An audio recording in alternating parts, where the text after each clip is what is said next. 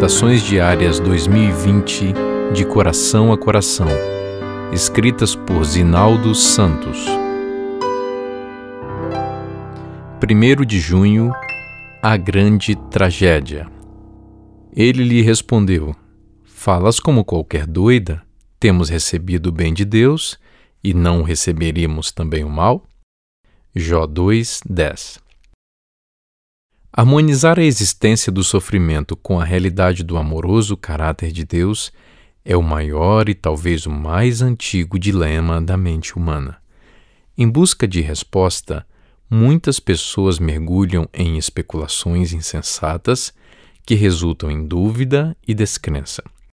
Com o pensamento voltado à busca do prazer nascido da satisfação de alguma necessidade e da ausência do sofrimento, Epicuro, filósofo grego, não entendia o que lhe parecia ser a inércia de Deus diante do sofrimento humano. A ele é atribuída uma mostra de descrença e irreverência em uma argumentação na qual questiona o poder, a bondade e a existência de Deus.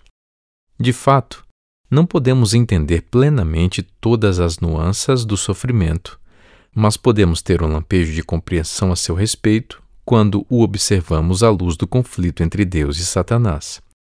Desde que foi expulso do céu, o arqui-inimigo tem se empenhado em ferir os filhos de Deus na tentativa de denegrir o caráter do Criador, pintando-o como injusto, tirano e contraditório, acusando-o de ser um governante justiceiro. Ellen White escreveu, aspas, foi para remover essa sombra escura e revelar ao mundo o infinito amor de Deus que Jesus veio viver com a humanidade. Fecha aspas. Se o sofrimento continua a magoar os filhos de Deus, não é por causa de inércia, conivência ou impotência da parte dele. O Pai tolera ou permite sem apoiar as ações do adversário para que, observando seus feitos, livremente entendamos que ele é amor e Satanás é o grande fascínora do universo. Então podemos decidir livremente servir a ele por amor em qualquer circunstância, à semelhança de Jó. Como se não lhe bastassem as perdas sofridas, encontrou na vacilante esposa uma censura à integridade e confiança demonstradas.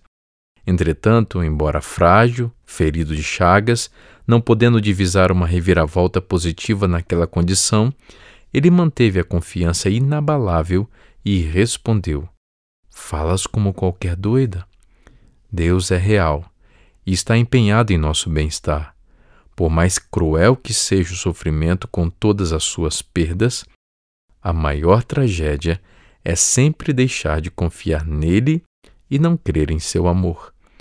Levemos a ele as cargas que nos oprimem enquanto aguardamos o momento em que, abre aspas, desde o minúsculo átomo até o maior dos mundos, todas as coisas animadas e inanimadas, em sua serena beleza e perfeita alegria, declararão que Deus é amor.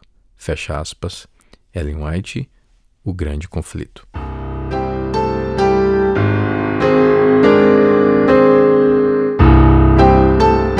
Eu sou Vinícius Mendes e trabalho na Casa Publicadora Brasileira.